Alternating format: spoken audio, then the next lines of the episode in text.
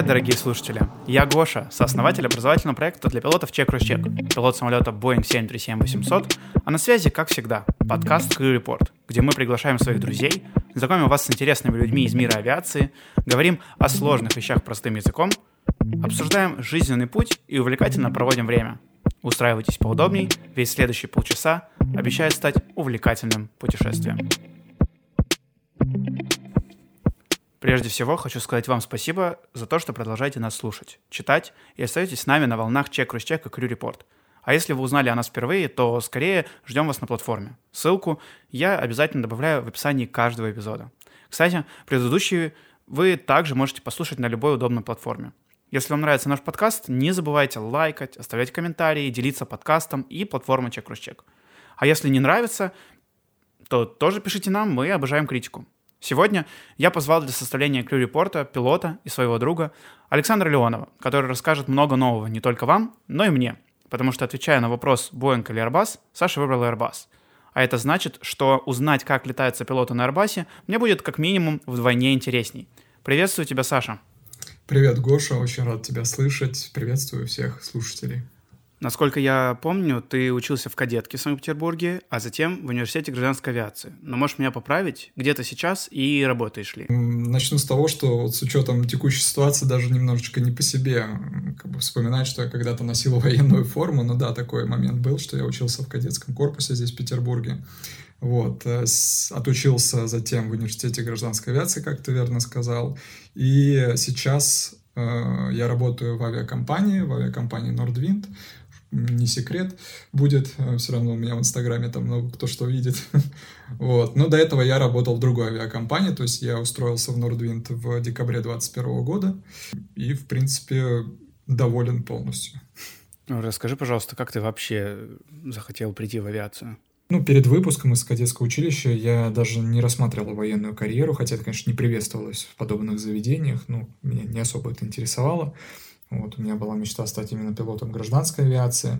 Как-то так. Ну, вообще, желание стать летчиком — это все с детства. А, у меня нет никого из родных, э, кто работал бы в авиации. Поэтому фильмы про авиацию, какие-то журнальчики, какие-то модельки самолетов и так далее, это вот то, что, что во мне растило вот это вот желание а, быть причастным к, это, к этой сфере. Буквально еще несколько слов об учебе в университете. Многие переживают, что осилить обучение непросто. И по моим наблюдениям, временами бывают сложности, о которых лучше все-таки знать на старте. Например, в моем случае с первого курса начались профессиональные дисциплины типа аэродинамики, которые без знания высшей математики ну, давались очень и очень нелегко. Расскажи, как начинался твой путь и сложно ли тебе давалась учеба в университете? А, ну, начинался мой путь э, вообще с э, очень такого нервного поступления, на самом деле, в университет, потому что я э, по тем меркам еще немного баллов ЕГЭ набрал для поступления на бюджет, и в итоге я в приказе о зачислении был из 45 бюджетных мест 43-м, вот, предпоследним, и вообще такое нервное лето было поступление. Но затем, когда учеба началась, конечно, все было очень интересно, все было очень здорово. Я тогда еще на первых курсах не совсем понимал, какие предметы нужны, какие предметы важны в моей профессии, какие не очень, на что нужно делать больше упора, на что не нужно. Вот. И а, когда я уже начал на выпуск... ну, к выпускному курсу подходить, к четвертому, на четвертом, пятом курсе я начал общаться с действующими пилотами, с э, людьми, которые работают в авиации, и спрашивал у них, на что делать упор, вообще на какие предметы, что стоит учить более серьезно, а что, на что меньше обращать внимание. Вот. Э, поэтому вот сложность была в, в такие моменты как бы потерять интерес к тем предметам, которые э, важны, вот, действительно. Да, абсолютно согласен, и я вспоминаю, что то лето, когда я поступал, было тоже очень тревожно насчет своих баллов и их достаточности для поступления, так как у меня вроде как было достаточно, но в финальных списках я был в первой волне то ли 33-й, то ли 31-й из 35 счастливчиков. И такое было дело напряженное. Вот-вот-вот, да-да-да. Это было, конечно, очень, очень нервное воспоминание. Угу. И хочется задать свой любимый вопрос. Кажется, я задаю и буду задавать его всем, но так уж мне положено по тематике подкаста и по моим собственным убеждениям.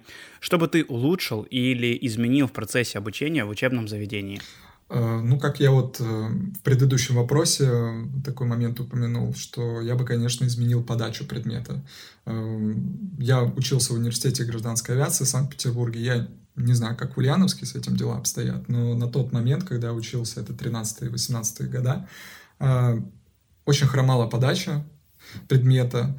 Вот. Я бы добавил консультацию с действующими авиаработниками с целью актуализа- актуализации учебной программы, потому что э, программа, конечно, по некоторым предметам ну, не секрет, старенькая уже. Я бы омолодил преподавательский состав. Вот, если честно, э, в университете работают... И, конечно, я уважаю всех преподавателей возрастных. Там, э, я сам у такого писал дипломную работу. Вот, но к сожалению, у таких преподавателей уже нет блеска в глазах, да, нет такого желания, они уже устали от своего предмета, от студентов, вот, поэтому я бы, конечно, молодил преподавательский состав, и я бы привлекал а, людей из сферы авиации к лекциям, да, к преподавательской деятельности. То есть я помню, у нас был преподаватель по предмету ОВД, он был действующий диспетчер.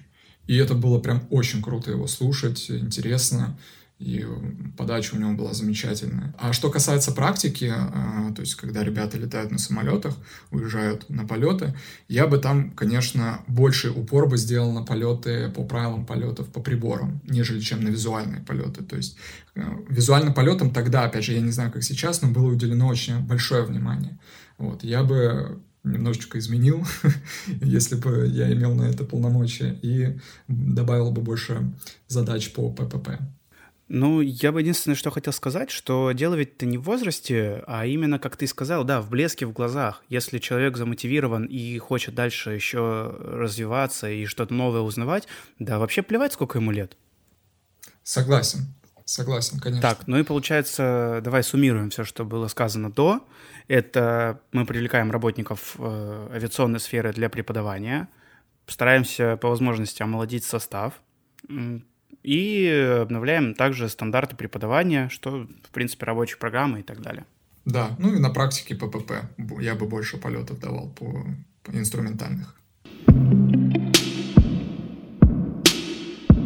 Я знаю, что ты так же, как и я, много увлекаешься изучением взаимодействия членов экипажа, и давай в дальнейшем будем употреблять более привычную аббревиатуру CRM.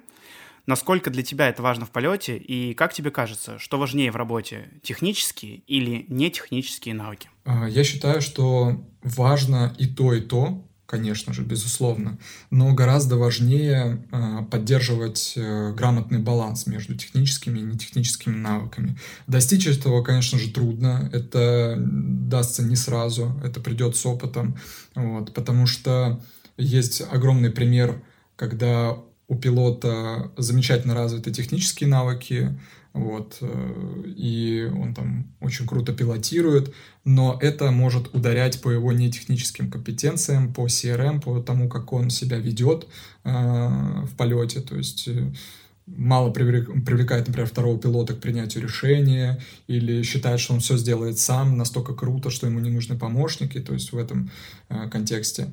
Вот. И бывает наоборот, сильно ударяешься в процесс развития технических, читаешь книжки и так далее, и у тебя начинает хромать какая- какая-то техника. Вот. Э, просто я, опять же, вспоминаю там свой университет, э, да и сейчас работая, э, вижу, что принципе, можно быть отличником по всем предметам, но летать плохо. А можно наоборот. Вот у меня сосед такой был по общежитию, по комнате в общежитии. Он был троечником, там даже двоечником, у него куча допс было. А, но летал на практике он, конечно, круто. И это инструктор об этом говорил.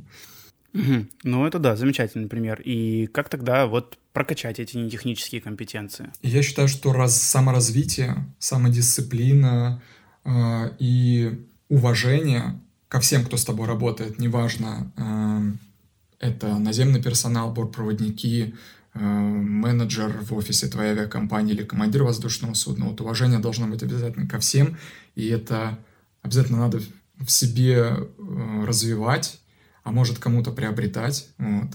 Книги, чтение книг, конечно же, очень развивает вот не технические компетенции впоследствии. И по моему мнению очень важно анализировать каждый полет. То есть после того, как начинается разбор полета, например, вот вы прилетели там в Пулково, да, у вас там после полетное время там 30 минут, вы, естественно, бежите из кабины как можно быстрее, потому что хочется уже домой, поэтому разбор полетов, он как, как не происходит, в принципе, как это должно быть. Но ты приходишь домой, наливаешь себе кружечку чая, вот вспоминаешь, как ты отлетал, и и стоит подумать, что бы ты улучшил, как бы, может быть, сделал иначе. Такая должна быть установка всегда, ну, по моему мнению, опять же, я не навязываю, но установка должна быть такая, что не хочу сделать круче, чем ты, чем командир там или чем второй пилот, а я хочу помочь сделать тебе так, чтобы получилось круче лучше. Вот тогда это ну, работает со всех сторон, как со стороны командира воздушного судна, так и со стороны второго пилота. Тогда как бы софт-скиллы будут, я думаю, на высоком уровне. Да, да, да, да, да. И вот, во-первых, хочу сказать то, что это прям хорошо описывает стратегию, в принципе, EBT, когда вы после полета проводите брифинг, либо сан, либо в экипаже, и вы обсуждаете не что конкретно было не так, или где вы ошиблись, или где ты был плох, а что ты мог сделать иначе. Вот просто относительно предыдущего полета, что бы я мог сделать по-другому, и второе, иногда кажется нам, что хороший CRM — это быть таким классным парнем, который улыбается, шутит, не спорит, но это не совсем так. И именно возможность отстоять свою позицию грамотно и с каким-то импактом иногда бывает гораздо важнее, чем быть удобным в экипаже. И мне кажется, что показательным с точки зрения становления CRM в кабине и отличной прокачки своих навыков являются полеты с опытными вторыми пилотами, если ты командир, либо же вновь э, с введенными капитанами, если ты второй пилот. Тут э, критически важным является такое формирование авторитета и градиент авторитета, как вы ставите друг друга в кабине, и главное, как второй пилот помогает формировать его молодому командиру. От этого этапа зависит многое в дальнейшем, как и для одного, так и для другого. И когда я понял этот момент, мне э, мне это очень понравилось. Я проходил через такое дважды уже, наверное, да, и получал настоящее удовольствие от таких полетов. У тебя есть какая-нибудь история, когда знания CRM помогли в кабине или, может, при общении с экипажем? А, вот мне вспоминается история. Во-первых, я скажу, что ты абсолютно прав, конечно же. Да, это очень круто, когда есть возможность даже поработать, полетать с вновь введенными командирами. Вот мне, например, очень нравились полеты. Я летал несколько раз в предыдущей компании с вновь введенными командирами. Это прям максимальное ощущение того, что ты полезен вот, в, в этой работе, в этом полете, потому что какие-то вот э, коррекции, которые ты делаешь командиру, там, может быть, где-то он ошибся или просто допустил какой-то, ну, что-то забыл, может быть, сделать. Ты ему это напоминаешь, ты прям чувствуешь максимальную свою пользу в этом полете. Вот я вспоминаю историю, это случилось в прошлом году, я, я уже начал вводиться на 330-м Airbus, и мы летели с инструктором, заходили на посадку в Шереметьево. И была лютейшая погода, просто я, наверное, впервые столкнулся с такой болтанкой, вот, и мы как бы все это предполагали, и во время брифинга, во время проведения брифинга перед заходом на посадку, а, мы договорились с инструктором, что вот у нас установка сейчас — это помощь друг другу. То есть, э, ну, в большей степени инструктору, конечно, потому что в таких условиях там был максимальный боковой ветер. Вот, э, я там с определенными допусками, допусками, то есть лимитейшенами, я не могу с определенным процентом от максимальной составляющей бокового ветра заходить на посадку. И поэтому заходил инструктор, там он даже отключил автомат тяги, потому что он не помогал, а только мешал. В общем, ужасная погода была. И вот установка была помощь, то есть я должен был инструктору диктовать значение скорости ветра, запрашивать его у диспетчера, расчет, э, производить расчет э, боковой составляющей ветра, потому что она в любой момент могла превысить э, наш лимитейшн, и мы должны были уйти на второй круг, что мы впоследствии сделали. Но с вот этой установкой я постоянно вот, диктовал скорость, запрашивал у диспа, чек-вин, чек-вин, опять же, расчет лимитейшена. Мы ушли, конечно, на второй круг, потому что в определенный момент э, боковая составляющая превысила вот э, ограничения, но я видел, что инструктору очень комфортно в таких условиях заходить на посадку, потому что он информирован, он э, постоянно находится вот в этой атмосфере помощи, он чувствует, он ощущает эту помощь, хотя, я говорю, условия были ужасны. В итоге, э, вот за счет добавления ему уверенности во время захода, мы во второй, второй раз, конечно, после второго круга, ухода на второй круг, зашли, сели, и за что он, конечно, потом после полета поблагодарил. И, э, и я был уверен, естественно, в нем, потому что он информирован, он как бы э, чувствует себя э, спокойно, уверенно, и никаких проблем в этом нет. И, в принципе, я вот сейчас работая, вспоминаю там, сейчас каждый рейс свой, э, который я отлетал, каждом рейсе э, CRM у нас на высоком уровне. Командиры у нас сейчас в авиакомпании на том типе, на котором я летаю, все с огромным уровнем CRM, за что я очень благодарен. Вот, и очень приятно летать с такими с такими командирами, с таким, в принципе, экипажем, не только про командиров, я могу сказать и про бортпроводников. Это максимальный позитив, это максимальная продуктивность, это максимальная безопасность. И, конечно, CRM — это не просто какой-то набор компетенций, который ты должен поддерживать, развивать и употреблять в полете. Это даже обычная добрая улыбка, да, перед полетом или, или я не знаю, вот я летал сейчас проверку вчера, там командир принес э, тортик на вылет — я спрашиваю, у вас праздник какой-то? Говорит, да нет, просто. Ну, сразу вот э, настрой идет на работу, на полет позитивный. Это, конечно, очень круто. Абсолютно с собой согласен. И пример, который ты привел, он практически показательный, если его рассматривать с точки зрения эффективного мониторинга. Потому что вы обсудили образ полета на брифинге, вы отлично коммуницировали, ты выполнял функции мониторинга великолепно, ты подсказывал ему, да, отклонения какие-то там, все вот это. После вы провели дебрифинг, вообще супер, класс, почти образцово-показательный пример, мне кажется. Можно его потом переслушивать. Так, ну, про софт-навыки мы поговорили. Иногда кажется, что я этому посвящаю слишком много времени, но на самом деле нет. В учебном заведении, вот ну, на мою память, например, если полагаться, по крайней мере, в университете, этому придают настолько мало времени, что ужасно больно осознавать, сколько хороших вещей можно было понять и узнать в рамках обычного профильного образования. И поэтому будем стараться вот в рамках таких подкастов э, заниматься пропагандой здорового климата в кабине экипажа любыми доступными нам способами. В том числе и такими, да, разговорами, которые можно слушать по дорогу, на учебу, на работу, куда угодно. И нас э, слушают как студенты, так и работники авиакомпаний, что очень приятно знать. Давай еще затронем не менее важную часть — навыки технические. Саша, как тренировать hard skill? Э, такой, так, ты меня так спрашиваешь, как будто я, знаешь, уже какой-то такой э, большой босс, э, большой начальник, инструктор, экзаменатор, да. Конечно, я думаю, что у каждого складывается своя картина, как нужно правильно для себя тренировать hard skill ы. Вот. Но что касается меня, конечно, это однозначно доп. литература по спецпредметам, потому что та литература, например, которая дается в университете, я считаю, что она, а, во-первых, не очень актуальная уже по многим предметам, а во-вторых, э, ну, скажу прямо, просто сам читал, нудноватое. Вот, поэтому есть прекрасные, замечательные издания, учебники, э, которые больше приближены к современной авиации. Вот, я думаю, что... И, опять же, э, например, на английском языке, если вы читаете какой-нибудь там, например, э, Pilot's Handbook э, of Aeronautical Knowledge, да, это, это очень круто, это прям замечательно. Гоша, ты, наверное, понимаешь, о чем я.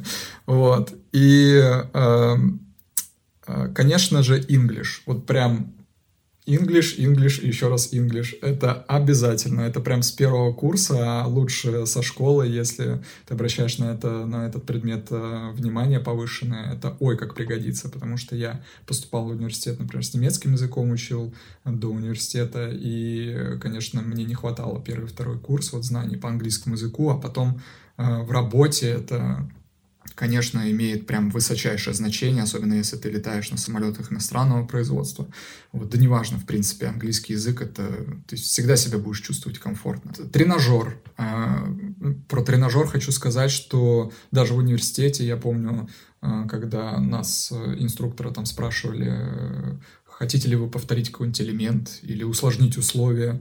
Вот. Э, на вопрос, хотите ли вы повторить, все ли вам ясно, как правило, следует ответ, да, все ясно, не-не-не, все, мы побежали обедать там э, или, или заниматься какими-то своими делами. Да, да, да. Вот. Э, поэтому э, не стесняйтесь э, просить повторить. Не стесняйтесь усложнить условия полета на тренажере, потому что, конечно же, это в определенный момент пригодится и в реальных полетах. На самой же практике налетной также не стоит Э, ну, как бы не, не надо стесняться э, просить повторить какие-то элементы, просить, например, полетать в зоне ожидания. Вот, э, опять же, прям классный пример у меня есть, когда я летал с инструктором, с Павлом Николаевичем, Гоша, ты тоже его знаешь, твой инструктор был. Я просил его Э, полететь в зону ожидания э, с, именно с полным построением зоны, то есть э, с какой стороны я подхожу, с какого сектора, как ее крутить по секундомеру, там, да, это все такие вроде бы как бы динозавровские навыки, вроде есть GPS и автопилот, все он это выполнит. Ну, я просто пробовал это делать на руках.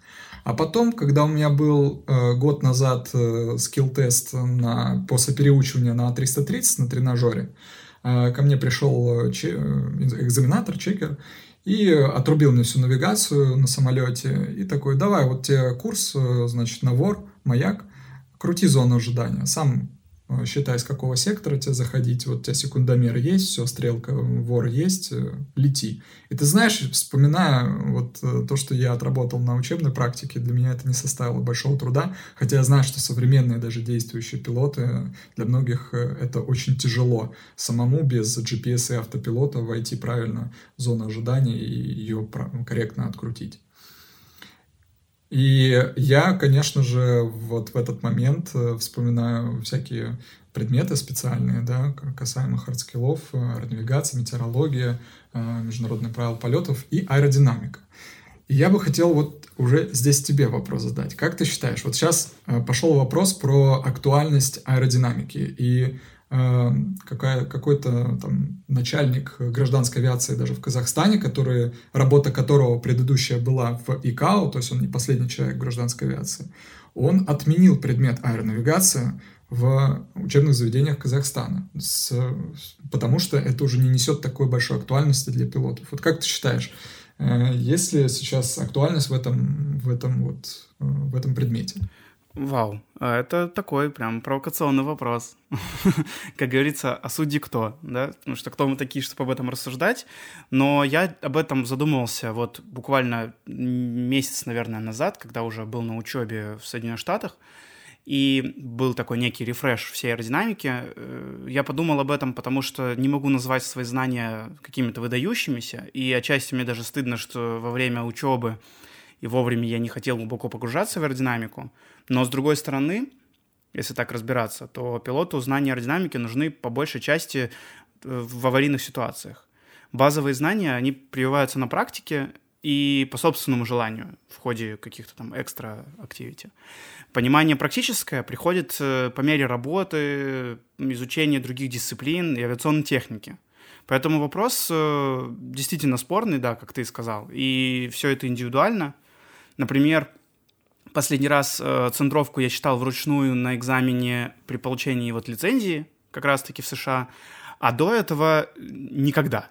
И, э, то есть я знал, как это делается в теории, но на практике я никогда вот не брал бланк и там сидел вручную бы считал что-то. Но зато легко могу объяснить логику тех или иных действий, когда требуется выполнить только действия, что тоже как бы, ну, неплохо, наверное. Суммируя все сказанное, наверное, скажу, что аэродинамика нужна, но кажется, что не в таком диком объеме, как ее требуют во время учебы, э, ее зна- знание аэродинамики такой. Э, Еще скажу, что штатный ситуации, наверное, динамика в целом на практике уже и не пригодится, но зато в усложненной обстановке или в аварийной, вне зависимости от современности самолета, тебе необходимо знать, что происходит и как вот выйти из этой сложившейся ситуации. Может быть, я и не прав вовсе, но, на мой взгляд, это выглядит так. Я с тобой полностью соглашусь. Мне не терпится расспросить тебя про работу. Ты как-то обронил в одном из разговоров, что ты обладатель Fleet.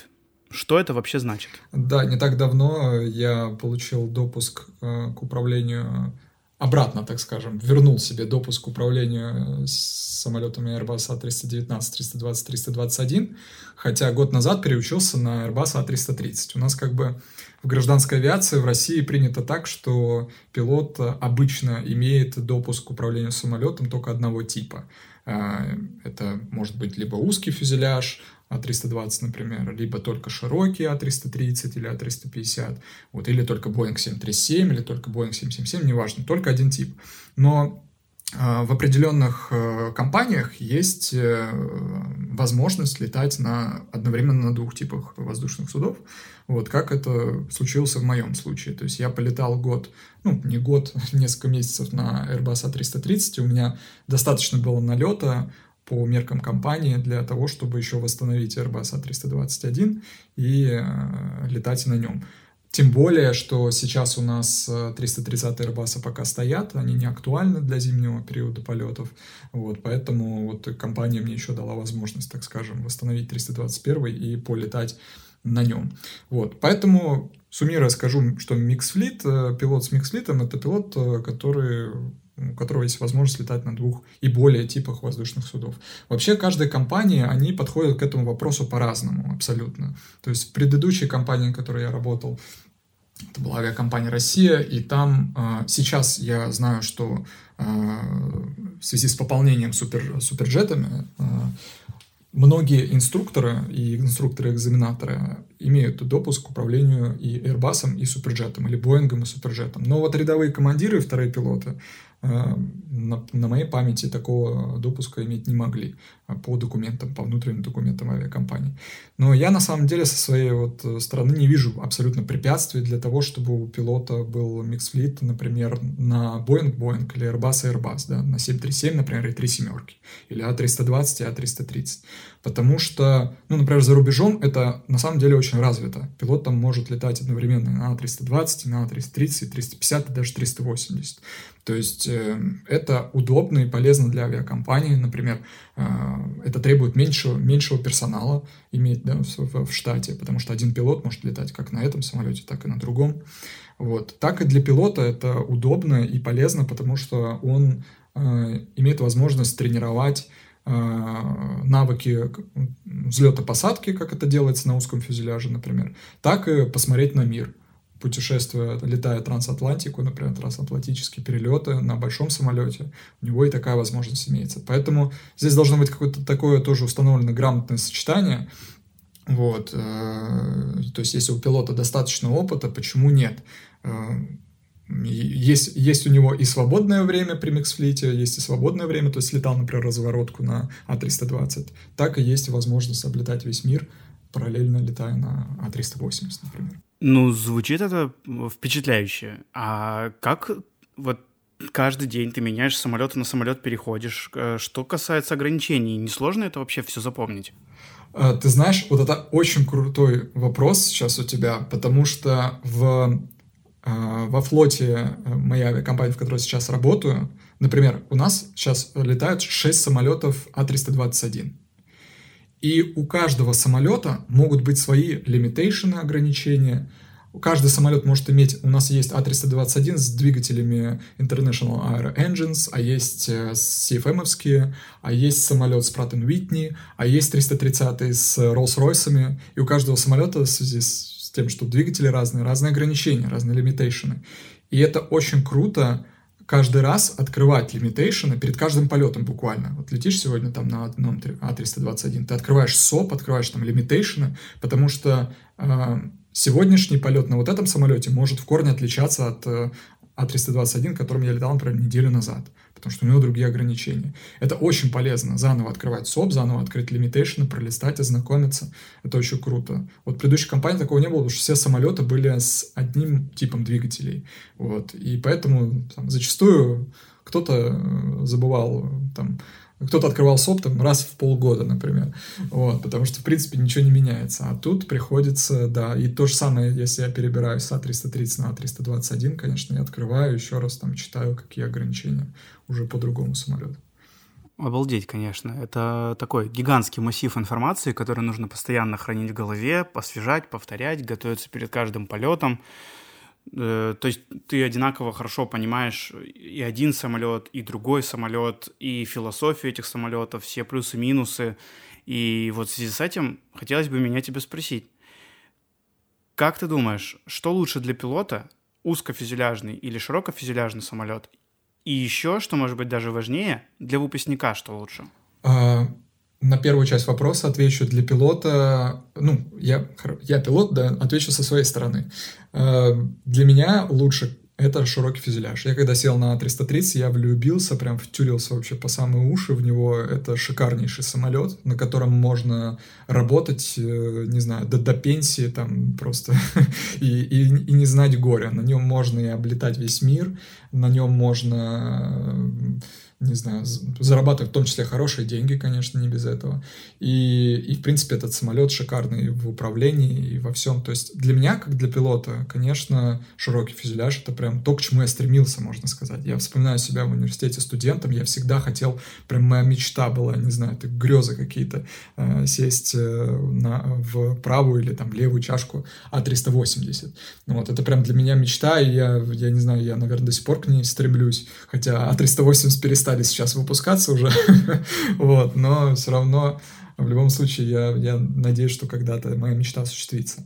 А для э, студента, конечно же, однозначно это узкий фюзеляж.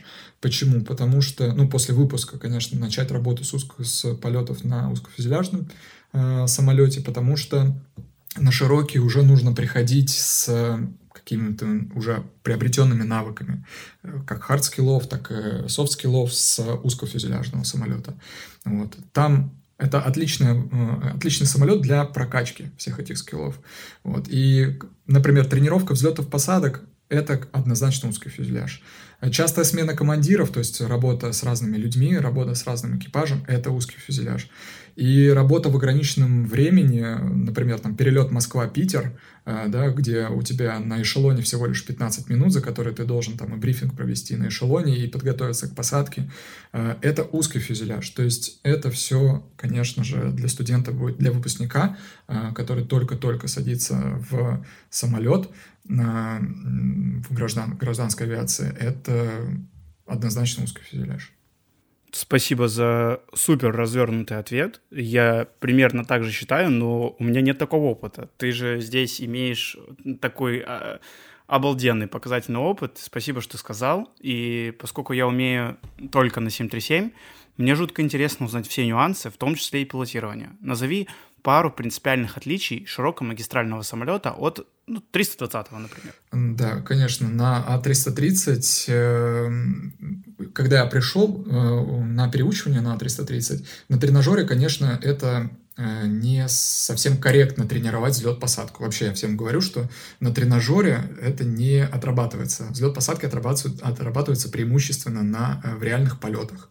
Вот. Но и, и поэтому на тренажере было не так заметно, что ли, какая-то разница, когда я проходил тренажер А330. А вот когда я уже начал летать, вводиться с инструктором э, в обычных полетах, это было, конечно, заметно, потому что на А320 э, когда ты выполняешь выравнивание, ты прям замечаешь, то есть это глазу заметно, как ты переламываешь траекторию перед, э, перед самим касанием.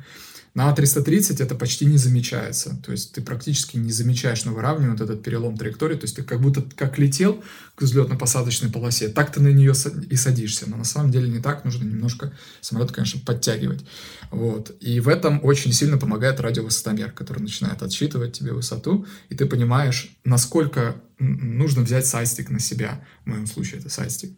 Вот. И опять же, потом на, на А320 э, кажется, что ты слишком близко к земле. Потом, когда с А330 переходишь, ты же на А330 сидишь высоко, высоко и ты, ты привыкаешь к этому. Потом, когда вот возвращаешься на А320, тебе кажется, что ты очень близко к земле, и можно, например, высоко выровнять самолет.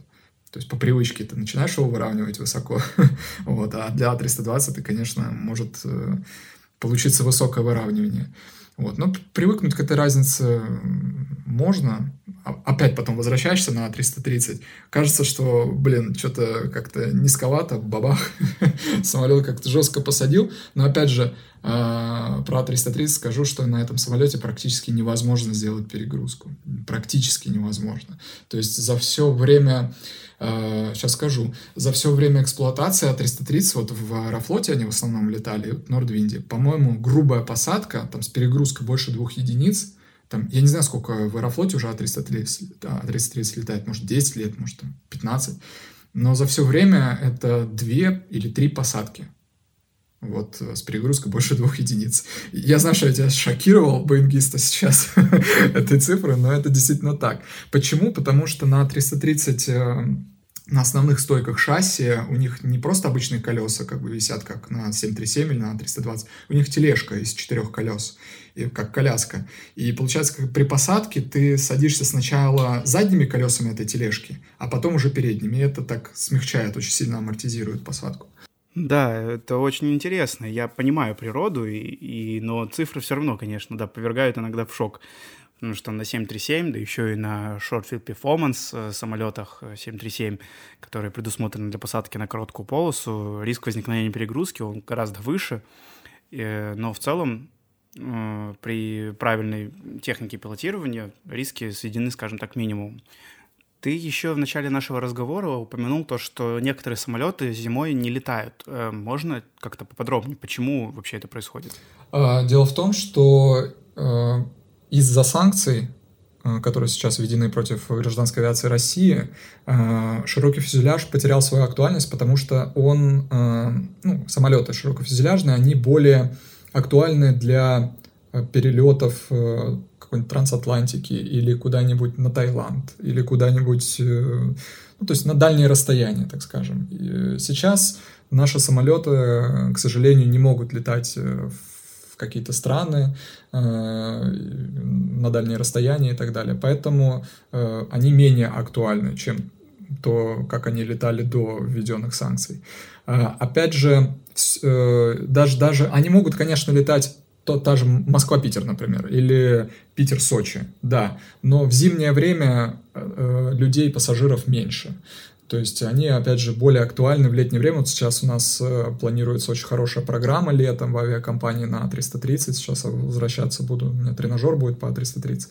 Э, потому что летом загрузка большая, пассажиры едут отдыхать, Эм, и, соответственно, загрузка на самолете, вот у нас там 330 конфигурация есть, по 360 человек, по 400, конечно, весь самолет будет загружаться без сомнений. А зимой такой загрузки, к сожалению, нет, поэтому более актуален узкий фюзеляж. Это, опять же, к вопросу выпускников, куда лучше идти. Узкий фюзеляж актуален всегда, и зимой, и летом. Да, абсолютно согласен, подтверждаю. А, так и есть. Саша, на чем основана философия Airbus? Airbus One Love. Во-первых, скажу, сори, Boeing, ни в коем случае не хочу обидеть боингистов, людей, которые летают на этом прекрасном самолете. Я сам очень уважаю 777, например, тот же самолет, шикарный просто самолет, замечательный. Но Airbus, я в него влюбился еще когда учился в университете. Тогда я не знал всех его преимуществ, плюсов.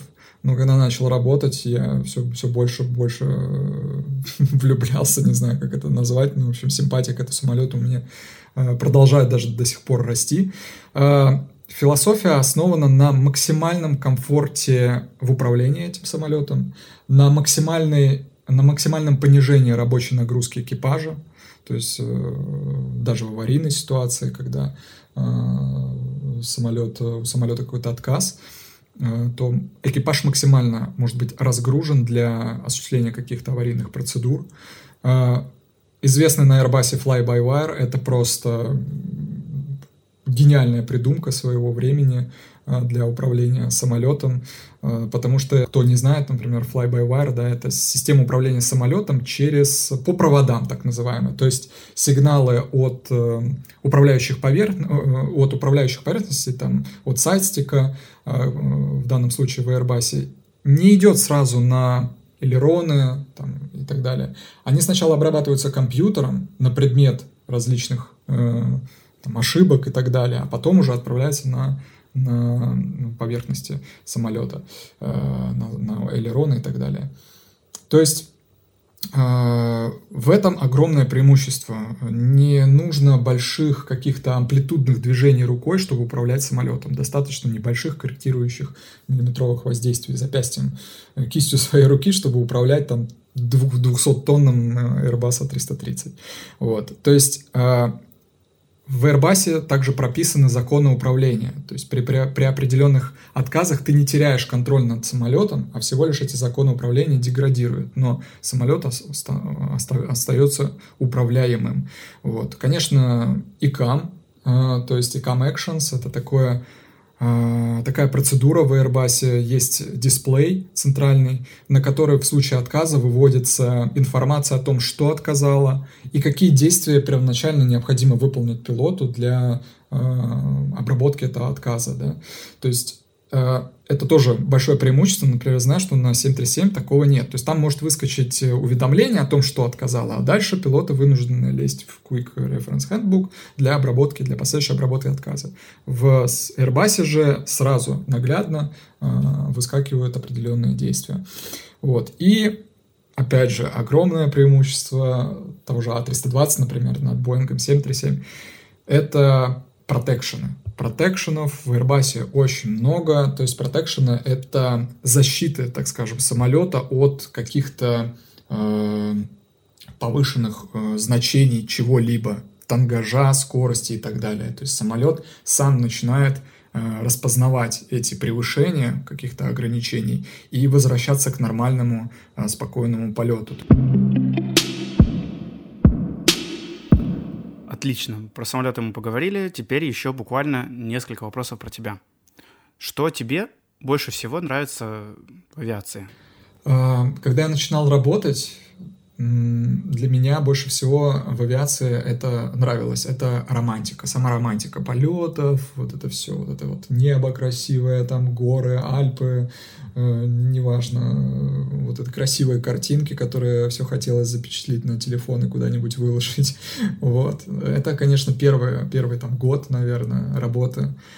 Потом пришло осознание того, что авиация это не только романтика, конечно, есть какие-то минусы определенные в нашей работе, вот, но в определенный момент я, я понял, что осознание полезности того, что ты делаешь, это то, что мне действительно нравится, работая в авиации. То есть я, как человек, помог там, сейчас, например, там, или год назад, помог 400 другим людям добраться из Питера в Сочи, они сейчас довольны, едут на отдых, там, на горнолыжку или куда, или купаться, неважно. И вот осознание вот этой полезности, что ты сделал эту работу, ты там осчастливил людей, или ты помог человеку добраться быстро до работы или до своего близкого, вот это очень крутая тема. А, также мне нравится постоянная тренировка мозгов. То есть э, это такая работа, при котором наш мозг, конечно, не, не засохнет очень быстро, потому что периодически надо сдавать какие-то тесты, все равно готовиться, перечитывать руководящие документы в авиакомпании, которые обновляются постоянно. И это не дает э, мозгам просто, просто закиснуть. Угу, подтверждаю. В прошлом выпуске наша гостья Катя задала вопрос пилотам, что является самым сложным в работе. А я обещал провести исследование.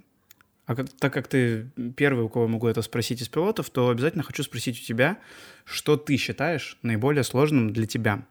Может быть, это график, может быть, э, что-то из пилотирования или постоянное обучение. Кстати, стресс и ежесекундное принятие решения тоже является вызовом для нашего летного долголетия. Что думаешь на этот счет?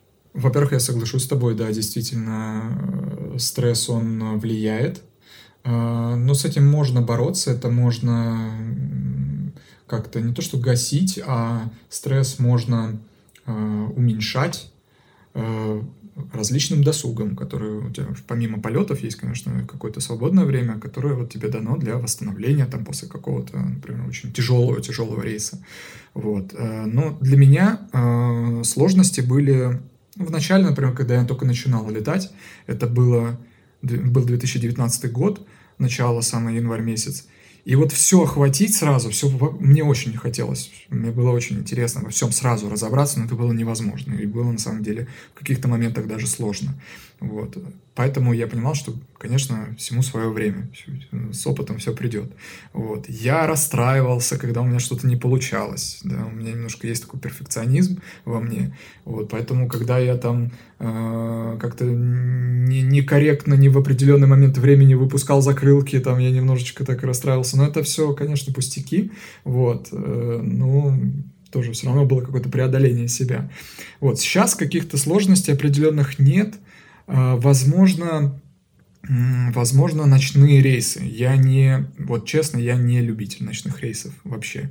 Вот, то есть для меня ночь – это сон. как, наверное, для любого нормального человека, конечно, ночью человек должен спать. Поэтому, когда я вижу в, у себя в графике полетов какой-то ночной рейс, я, конечно, не расстраиваюсь, особенно сейчас, когда рейсов, в принципе, немного. Но я не люблю ночные, ночные, ночную работу, ночные рейсы. Все равно э, активность рабочая снижается, все равно ты не так продуктивен, как днем. Вот, поэтому для меня это определенная, конечно, сложность. Каждый раз борьба со, со, со сном, да, все равно там в 4 утра хочется, хочется прикорнуть. Вот. Но вот это, наверное, самая такая сейчас для меня сложность. А самолет сам, который я летаю, там самолета точнее, э, сложности не вызывает вообще. Отлично, мне очень нравится такая позиция. Подскажи, каким был самый долгий период без полетов и как ты себя спасал или спасаешь в это время, когда хочется опустить руки? А, самый долгий период у меня был одинаково и в пандемию, и сейчас. А, вот э, с октября месяца по февраль я не летал. И в пандемии тоже, в, когда началась пандемия, с марта месяца я, ой, по-моему, по июль, что ли, не летал, сейчас не вспомню уже точно, но вот, э, да, были перерывы по 3-4 месяца. Как себя спасал? Э, тогда в пандемию я курьерил, то есть я ездил на машине, не на своей, там, на машине компании. Ну, просто не было работы, вообще не было полетов, не было возможности летать. И поэтому как-то надо было все равно зарабатывать деньги. И я ездил там, разводил какие-то посылки. Вот. То есть это, честно, я проработал так, наверное, месяц-полтора. Сразу вспомнились истории э, командиров, которые рассказывали, как они в 90-е, ну, опытных каких-то взрослых дядек, которые рассказывали, как в 90-е они там хлеб перевозили, там на хлебовозке катались. Вот, и я, в общем, в такой же шкуре немножко побывал. Вот, но вообще э, читал книги, встречался с друзьями, э, играл в волейбол, увлекся волейболом, начали мы здесь, вот где я живу, в жилом комплексе, есть на улице волейбольная площадка, тоже летом играл в волейбол, э, ну, это вот про пандемию. Сейчас, когда я с октября не летал, э, я э, нашел себе занятие, которое, которое для себя, ну, считаю, что оно достаточно полезное. Я сейчас, э, не сказать, что подрабатываю, а просто периодически бываю в качестве инструктора тренажера в Dreamire. Вот, есть такой э, тренажер, всем известный, он в Москве есть и во многих городах, и в Питере в том числе. И вот иногда я прихожу туда в качестве инструктора, э, работаю, когда у меня есть свободное время, и это мне на самом деле очень э, помогает вот, э, проводить время, без, когда оно у меня без полетов. Э, во-первых, я не отстаю от э, самолета, там, от 320 в данном случае. Э, то есть все равно какой-то, там, естественно, не отработать там навыки какие-то, обработку отказов или взлет-посадку, то же самое. Но все равно вот это вот нахождение в кабине, не забыл, где кнопочки находятся, как выглядит сайсик, это все равно очень полезно. Плюс конечно же, общение с людьми, которые туда приходят, которые увлекаются авиацией, которым интересно все вообще абсолютно про авиацию. Вот это вот на самом деле очень спасало и спасает там до сих пор, когда нет полетов. Вот это очень, очень круто. Если я не ошибаюсь, то ты еще и искусством увлекаешься. Э, музыку еще вот забыл упомянуть. Музыка вот я начал увлекаться где-то года два назад. Э, познакомился с прекрасной группой, которая вот в Москве находится. Они играют преимущественно концерты в Москве, и я езжу туда к ним. Она меня очень сильно, вот эта их музыка и, в принципе, нахождение на этих концертах разгружает. Я там и, и, и, и разряжаюсь, и подзаряжаюсь. То есть э, замечательно. Если, если вы фанаты какой-то группы или какой-то музыки, или, в принципе, любите слушать музыку, не теряйте это, обязательно слушайте. Музыка, на самом деле, помогает и восстанавливаться, и успокаиваться, и переводить дух. Ну и напоследок, что пожелаешь нашим слушателям? А, что пожелаю слушателям? А, я хочу пожелать всем, кто слушает этот подкаст, конечно же, больше, больше моих пожеланий обращено к выпускникам, к студентам. А, не теряйте времени, потому что потом какие-то вещи очень трудно догоняемы или, может быть, даже восстановимы. Учитесь, а, учите английский язык, учите еще какие-нибудь языки другие, если у вас есть время и желание. Обязательно верьте в себя, обязательно ставьте перед собой цели и даже не сомневайтесь в их скором достижении. А, и мы все прекрасно понимаем, что пока есть цель, мы живем, пока есть мечта, мы живем. Если всего этого нет, то, конечно, жить очень трудно. И ни в коем случае не сомневайтесь, что авиация есть, была, есть и будет, и вы будете востребованы в ней без всяких сомнений в любое время. Берегите свое здоровье, э, ментальное и физическое. И, конечно же, я всем желаю добра и мира.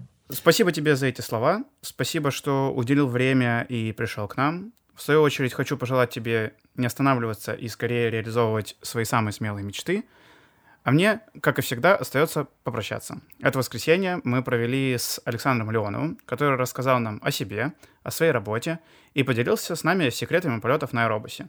Мне было приятно провести с тобой время. Надеюсь, что и слушатели подкаста получили удовольствие. Гоша, спасибо тебе еще раз за приглашение. Для меня это такой первый опыт э, записи подкаста, участия в таком формате интервью. Э, и я уверен, вы делаете очень крутую работу, очень крутой, крутой материал. Вот, и я вам желаю в этом а, больших успехов.